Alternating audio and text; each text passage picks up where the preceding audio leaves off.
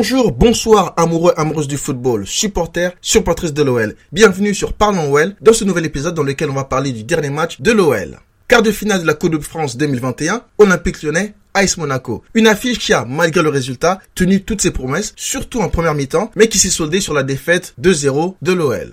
On va donc analyser un peu le match et je vais vous donner mon ressenti, les conséquences de cette malheureuse défaite pour la suite de la saison, hein, et sans oublier mes tops et mes flops lyonnais du match. On en parle en détail juste après l'intro.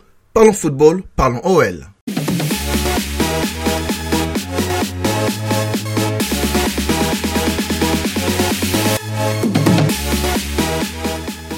C'est une semaine décisive, très clairement un tournant dans la saison, avec pour commencer ce quart de finale de Coupe de France, et quatre jours plus tard, le gros choc face à Lille en Ligue 1, avec l'objectif de doubler les Lillois. C'est la semaine de tous les dangers et elle a mal commencé avec cette défaite 2-0 face à l'Ice Monaco et donc cette élimination de la Coupe de France. Défaite que je vais essayer de résumer et d'analyser en commençant par la composition de l'OL pour ce match. Petit événement d'abord avec euh, le système étonnant opté par Rudy Garcia pour cette rencontre avec un 3-4-3 qui pour moi ressemblait un peu plus à un 5-2-3 parce qu'on avait des défenseurs comme ailier. Donc pour la compo, on avait Paul dans les buts, une défense à 3 avec Diomandé, Marcelo et Deschilio, au milieu Dubois, Mendes, Cacré et Bard, et enfin devant Memphis à droite, Paqueta dans l'axe et Cornet à gauche. Oui, ça a l'air bizarre, mais c'était bien la composition officielle. Une composition solide défensivement, ce qui, pour ma part, était assez compréhensible lorsqu'on connaît la force offensive de l'AS Monaco, qui est très efficace devant et qui marque beaucoup de buts. Mais il y avait malgré tout euh, un peu d'incompréhension en ne voyant pas Cherki titulaire et Paqueta dans l'axe plutôt que Memphis, même si euh, on, les a beaucoup vus permuter devant et je pense que c'était les consignes. Donc bref, un peu de déception de ne pas voir Cherki débuter, mais je pensais qu'il allait rentrer en cours de match. Malheureusement, ça n'a pas été le cas non plus. Donc euh, encore une plus grosse incompréhension. Mais bon, ça c'est encore un des mystères de Rudy Garcia.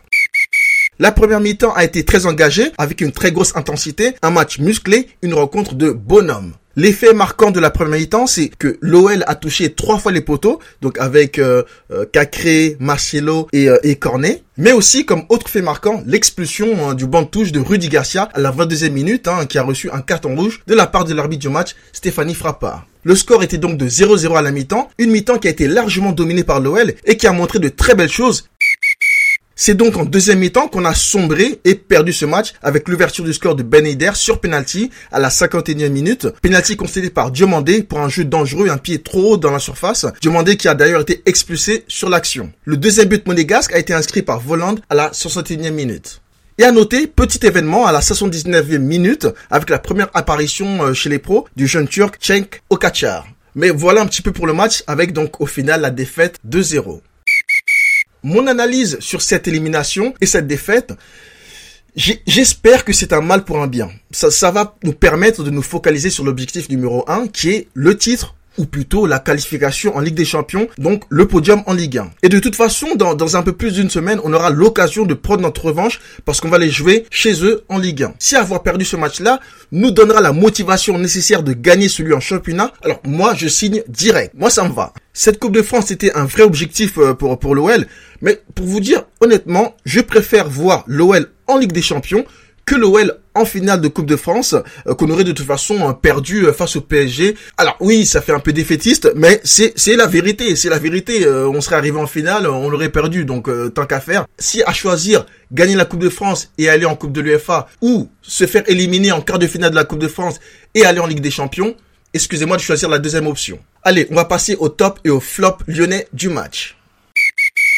Alors ce soir, je vais juste choisir deux tops et deux flops, pas trois comme je fais d'habitude. Donc on va essayer de raccourcir un petit peu. Donc pour mes tops, j'ai mis Bar, un match solide, il a répondu présent dans les duels, on l'a vu très offensif en première mi-temps.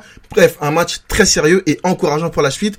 On demande à le revoir, même si avec cette élimination, ça va être très difficile de revoir Bar sur les terrains, mais euh, mais voilà, très prometteur pour la suite. Deuxième top, Cacré, sûrement le meilleur joueur lyonnais ce soir très juste techniquement, comme d'habitude, un des seuls qui a été euh, à son meilleur niveau en deuxième mi-temps. Bref, un match encore une fois solide de Cacré qui enchaîne les titularisations complètement méritées. Dans mes flops, donc j'ai mis Diomandé, hein, c'est presque évident, hein, il a handicapé fortement l'équipe avec son expulsion et le pénalty concédé. Et pourtant, avant cette expulsion, il n'était pas spécialement mauvais, juste un peu en retard sur certaines actions. Euh, mais bon, c'était pas catastrophique. Hein. Diomandé, euh, c'est sûr que qu'athlétiquement, il a tout pour devenir un très bon joueur, mais tu sens que tactiquement et mentalement, il a encore besoin de faire de gros progrès. Mais il est encore jeune, il vient d'avoir 20 ans, on ne va pas l'accabler pour ce match, mais mais il faut le dire, malheureusement, il est passé à côté de son match. Deuxième flop, Cornet, il a fait une ou deux occasions de classe, hein, faut quand même le dire, mais encore beaucoup de déchets, des mauvais choix, comme d'habitude, un but sur hors-jeu où il est parti euh, vers les buts sans réfléchir. Bref, Cornet nous a encore fait du Cornet, décevant, comme souvent. Donc pour résumer, une défaite malheureusement décevante, hein, bien évidemment, mais euh, voilà, c'est pas comme si je suis pas complètement déprimé parce qu'on a un autre objectif qui est bien évidemment le titre, hein, faut le dire, le titre, la qualification, la qualification dans la Ligue des Champions, mais moi je peux dire le titre. Donc une, une défaite décevante, mais mais il y a encore de l'espoir autre part. C'est pas comme si on ne jouait plus rien du tout de la saison, c'était le, le dernier objectif. Non, là il y en a encore un. On va se concentrer dessus et j'espère qu'on va battre Lille et ensuite Monaco pour finir dans les trois premiers. Voilà pour l'épisode du jour les gones. N'oubliez pas et n'hésitez pas de me suivre sur Spotify, Google Podcast, Deezer ou Apple Podcast. Je suis aussi sur Instagram, Toguro86 Podcast, et sur Twitter, pareil, Toguro86 Podcast. Merci à toutes et à tous, je vous dis à très bientôt pour le prochain épisode. Ciao ciao les gars